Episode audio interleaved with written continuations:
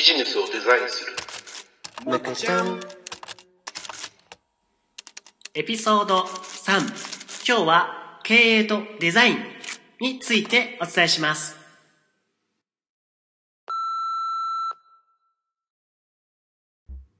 はいおはこんばんちは。あむく田中です。カレー大好き、小野です。カレー大好きになったんですね挨拶ねそうですね。カレー好きなんですよ。毎回変わっていくのかなこれ えちょ今日は経営とデザインについてというテーマでちょっと話していこうかなってあ、経営とデザインです。すね。ちょっとあの深深掘りをしていこうかなとはい、思うんはいです。けど、あのまあ、経営とデザインって僕のあの無垢ではよく言ってるキーワードで、うん。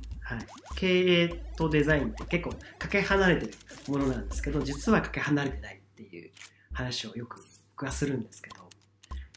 そういえばね、田中さんってはい MBA 持ってると思うんですけど。MBA ね、はいはいマスター・オブ・ビジネス・アドミニストレーターってやつですあね。詳しくというか、まあ、はいまあ、簡単ですかね。簡単にですね、簡単に説明してもらってもいいですか？はい、あの経営管理修士っていう、まあ、これ大学院の学位なんですけど、はい。簡単に言うともう経営のことをあの幅広く勉強した人のことをうん MBA ホルダーって言います。はい。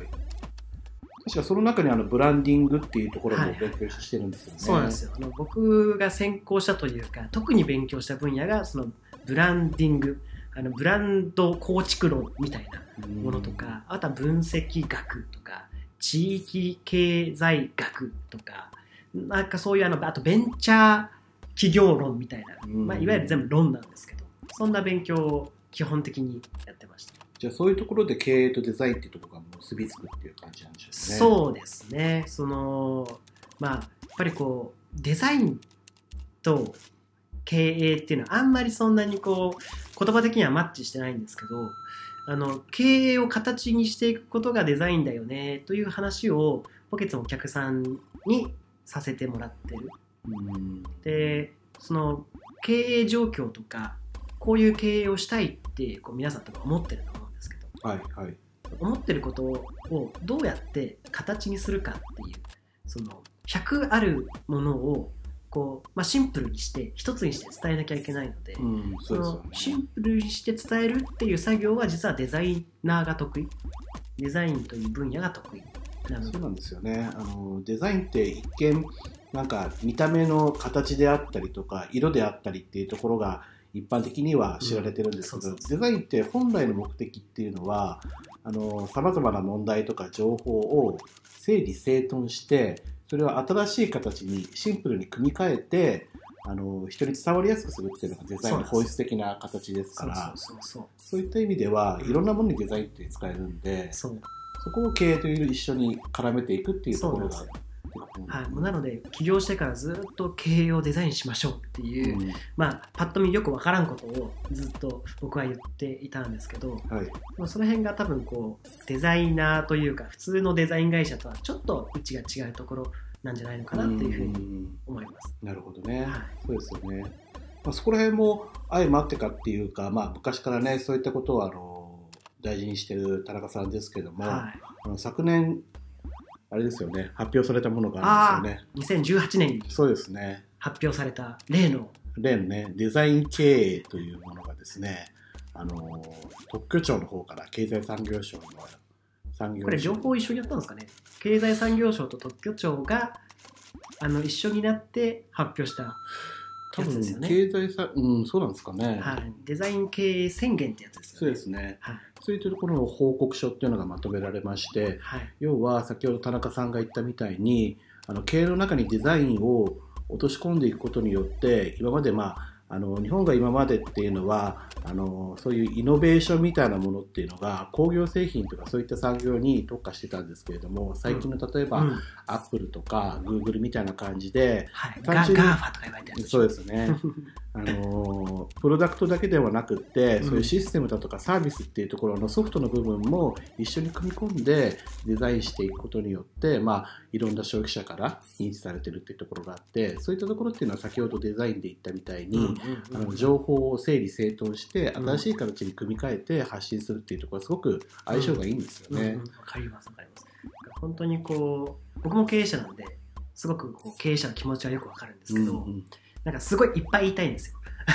こんこんなすごいことしてますとか、こんないいことやってますとか、こんな商品があるんですって、すごい100個ぐらい言いたいんですけど、うんうんあの、まあ、誰も聞いてくれないんですよ、100個も言っちゃう。と。だから去年、あのまあ、あの特許庁の方がデザイン経営そう。宣言っていうのはすごくね、あの我々にしてはすごくホットというかね、そうですね、なんかこう、後押しをもらったみたいな感じがすごくするんですよね。そう。なんですよね。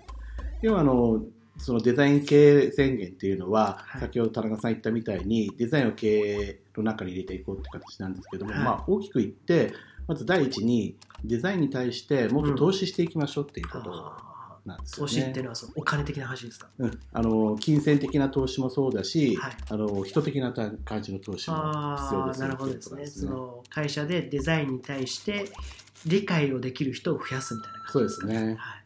そしてあとまあその2としてはデザイン力の向上ということですね。交渉はい。まあ、企業にまあデザイン力をえーつけていく。例えばデザイナーを雇ったりとかっていうところもまあ一つだと思まあうんでそうです。けれども、はいはいはい。そういったことをしていこうという形なんですよね。なるほどね。そしたら、えっと、その第3というところでブランド力を向上していく。そして、えっと、イノベーションを創出していくっていうことをしていきましょう。イノベーション出ましたね。そうなんですよね。はいイノベーション難しいことですね。そうですね。イノベーション。はい。まあ、最近よく言われてる言葉ですけどね。どっかでまたちょっと区切って、ねうんまたイノベーションについてはお話ししよう。なかなか今だけだとちょっとね、うん。ちょっと時間が足りない まあ尺がね、まあ、一応そのデザイン経営っていうところでイノベーションを創出していきましょうっていうのがまず歌われてるっていうことですね。で最後に4番目としては競争力の強化ということですね。うんうんうんうん。ここでまあイノベーションやブランド力っていうことをつけていって市場拡大していきましょうっていう形になってくるんですね。でそれで今まで言った1から4番の内容をまあ繰り返し繰り返しを行っていくことによってブランド力がついていくっていうことなんですね。